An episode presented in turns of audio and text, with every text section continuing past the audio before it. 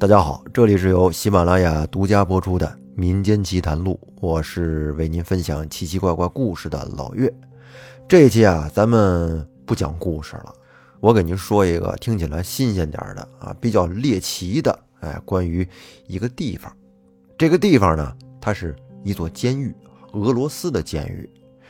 这座监狱有什么可说的呢？据说啊，这儿三百年来没有一个人能从这儿。成功越狱，这座监狱就是俄罗斯著名的黑海豚监狱。那下面老岳就给您来说说这座恐怖的黑海豚监狱。咱们从哪儿说起呢？从一个案件吧。在二十世纪末的时候，俄罗斯发生了一起骇人听闻的事件。咱们都知道，这个羚羊啊跑得非常快，是一种很难以捕捉的野生动物。在俄罗斯呢，仅仅分布于靠近中亚的一小块地方。有一天，一个男子从他的一个朋友那儿得到了一块鲜嫩肥美的羚羊肉。哎，这朋友跟他说，最近啊，刚逮着一只羚羊啊给宰了。哎，这个肉啊特别好啊，送你一块。这个男子把羚羊肉拿到家里，哎呀，他跟妻子是非常高兴啊，从来没吃过。于是呢，他们就将这块珍贵的肉专门用来招待客人。因为平时能吃到羚羊肉的人真的是非常非常少，来的这些客人，哎，吃完之后都对这块肉的这种独特的口感表示哎很好奇啊，并且呢也没有产生任何怀疑，就觉得这个肉啊哎非常的鲜嫩好吃啊。没想到这个羚羊肉是这个味儿的。可是谁知道在这堆客人里边。正好就有一位以前还真吃过羚羊肉，他把那个肉放到嘴里一嚼，就发现这肉味儿怎么跟他之前吃过的羚羊肉不一样呢？完全就是两种口感，根本就和羚羊肉都扯不到一块儿。这个客人感到很蹊跷啊，于是呢，他把这个肉啊就偷偷的装了一块儿，回去之后呢，把它送到了专业的实验室去进行了一番分析。后来这块肉的化验结果，让当天餐桌上的所有人的胃部都开始翻滚了起来。结果显示啊，这块肉根本就不是什么羚羊肉，而是取自人体，也就是人肉。后来送给这位男子肉的这个朋友，也就是弗拉基米尔·尼古拉耶夫，就被当地给立即逮捕。经过调查发现呀。这个所谓的羚羊肉，竟然是他第二次犯案。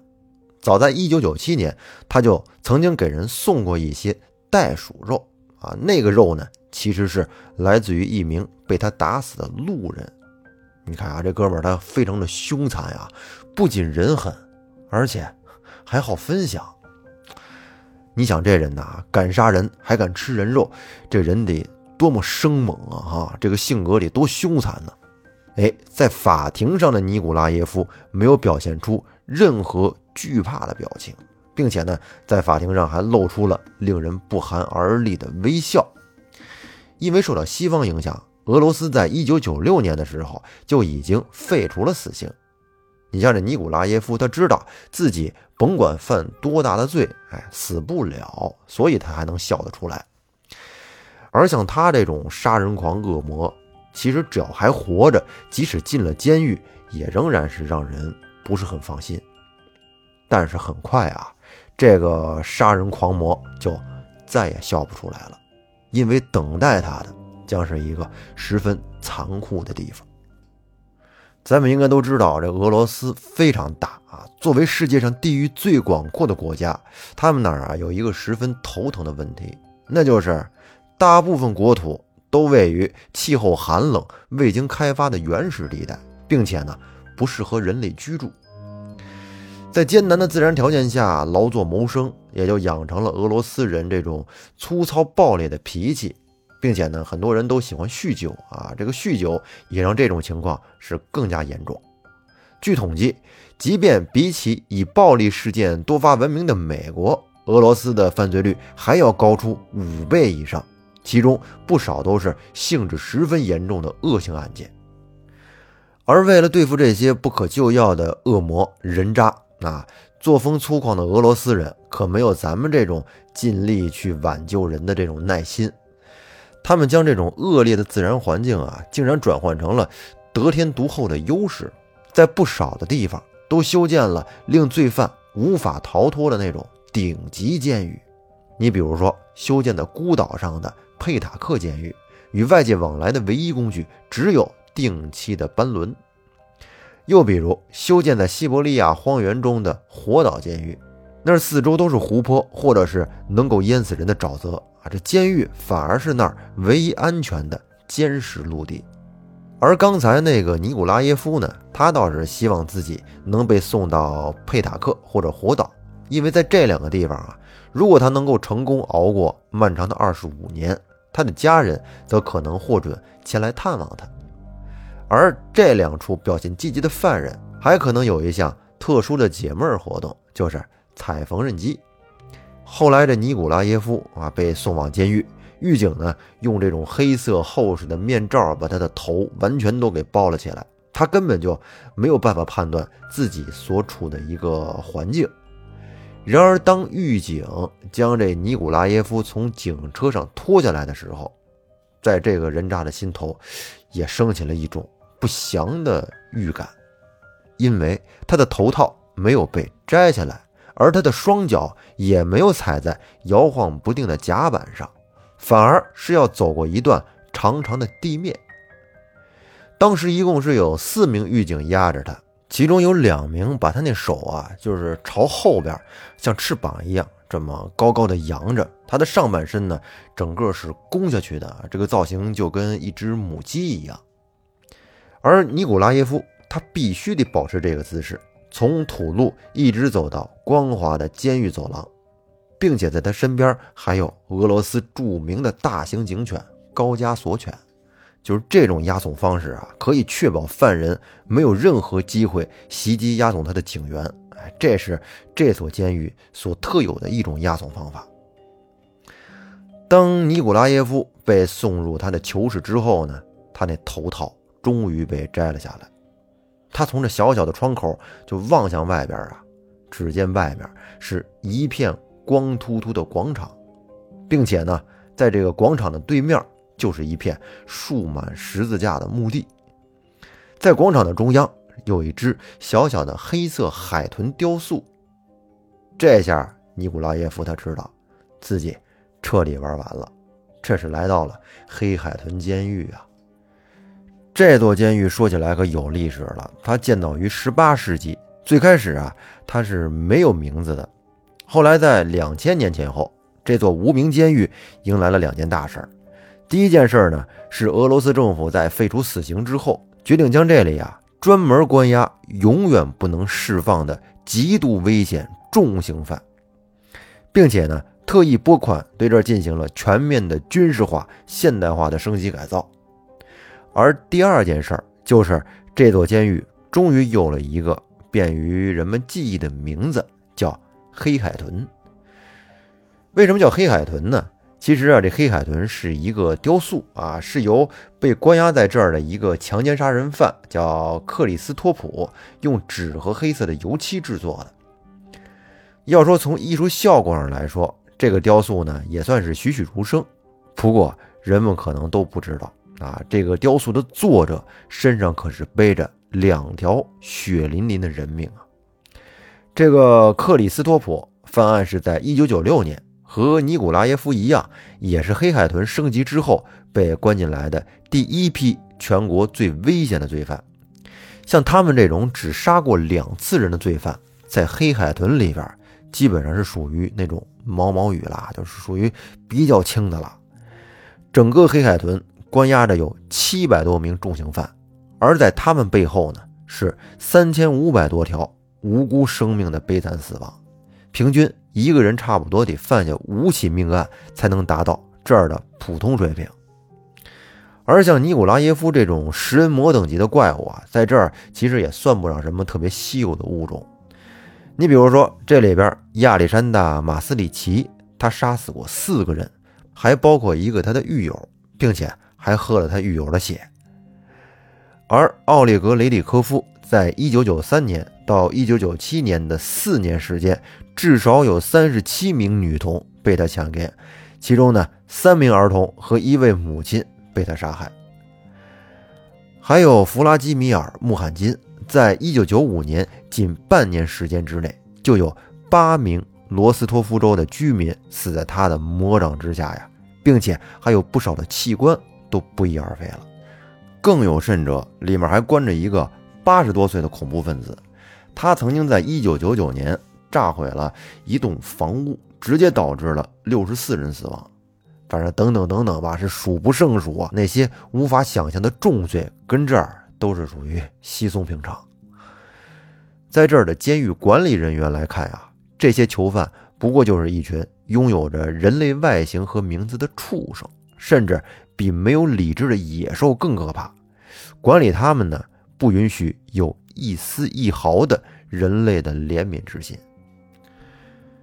比起佩塔克和火岛，更多借用了自然地形的力量啊。在现代社会啊，要从黑海豚所在的俄罗斯哈萨克斯坦边境地区逃走，其实要相对容易很多。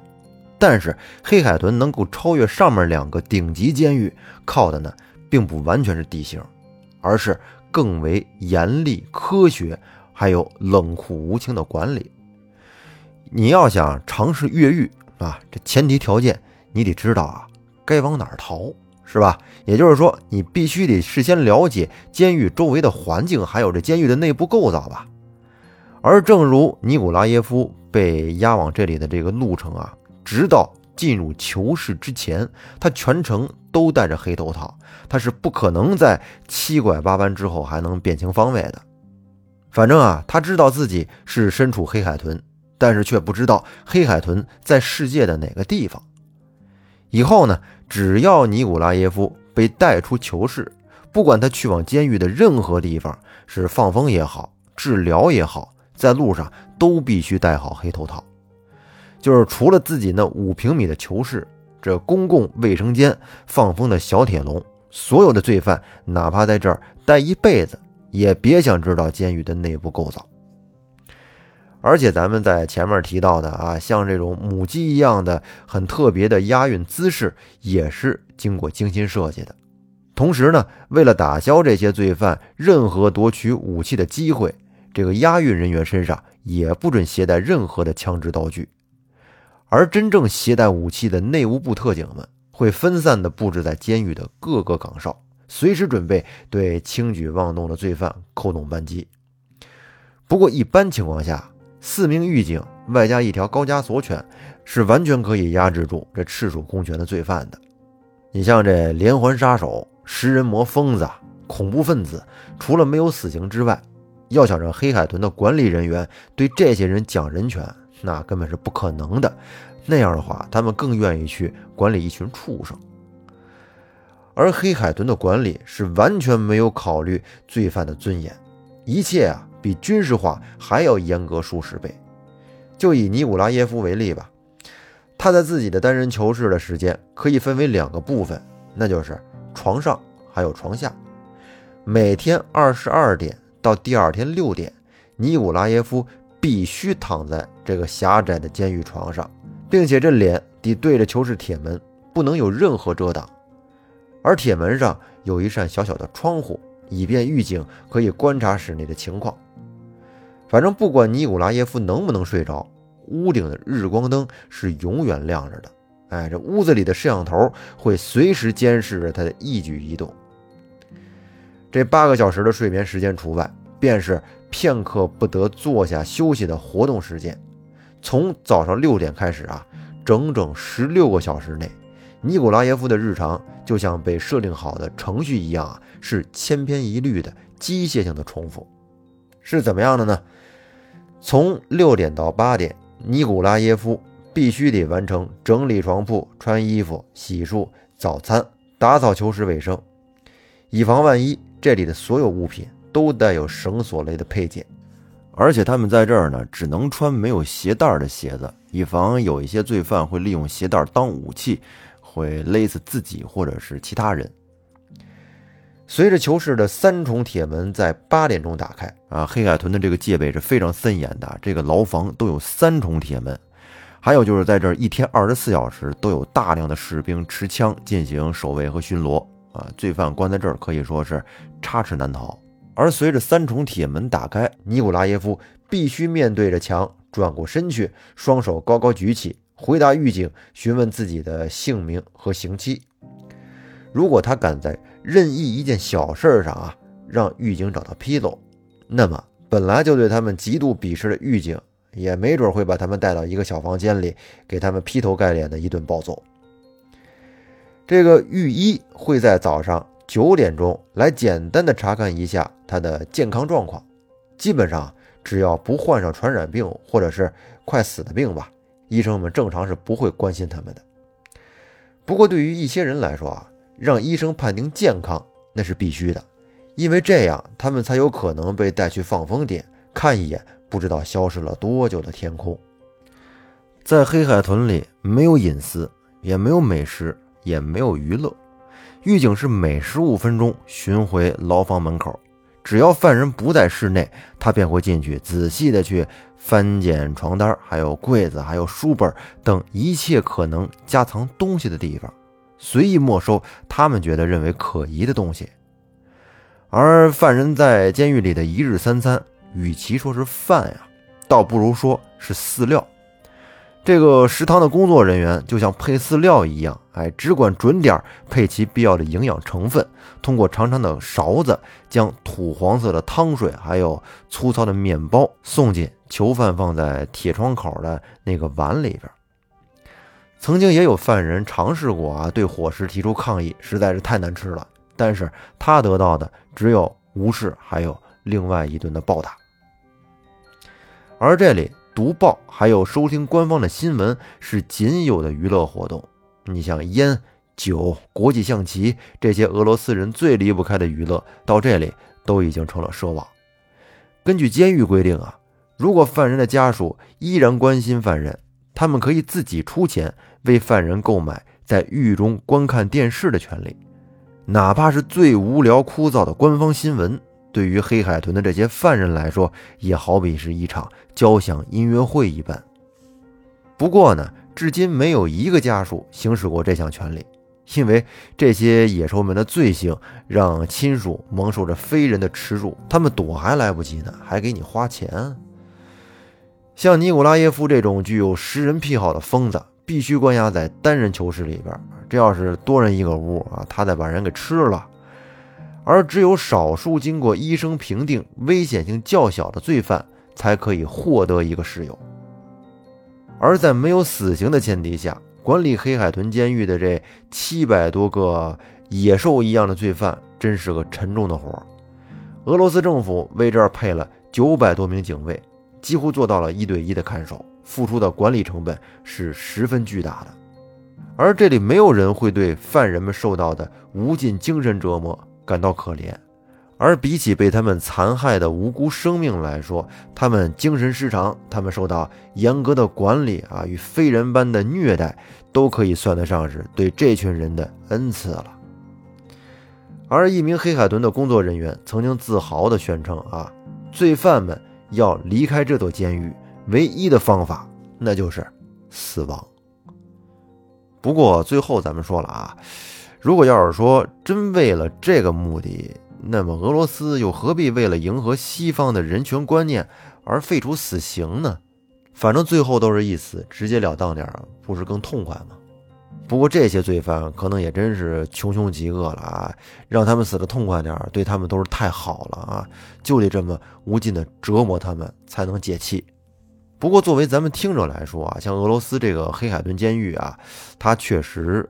会比死刑难熬太多了，这真是煎熬啊！咱们说这死刑其实是一个痛快的，是吧？一下子就解脱了，什么都不知道了。而像这种慢性折磨，应该会对那些蠢蠢欲动的犯罪分子有一定的震慑力吧？不过这样的话，成本确实挺高的。首先啊，政府他会多支出很多的钱；其次呢，安排这么多的狱警，这种对狱警来说，是不是也是一种折磨啊？反正啊，杀人犯是普通人的噩梦，而黑海豚监狱则是杀人犯的噩梦。好了，关于黑海豚监狱说的就差不多了。那这期节目呢，咱们就先到这儿。最后感谢大家的收听，欢迎您订阅专辑并关注主播复古宇航员。咱们下期再见，拜拜。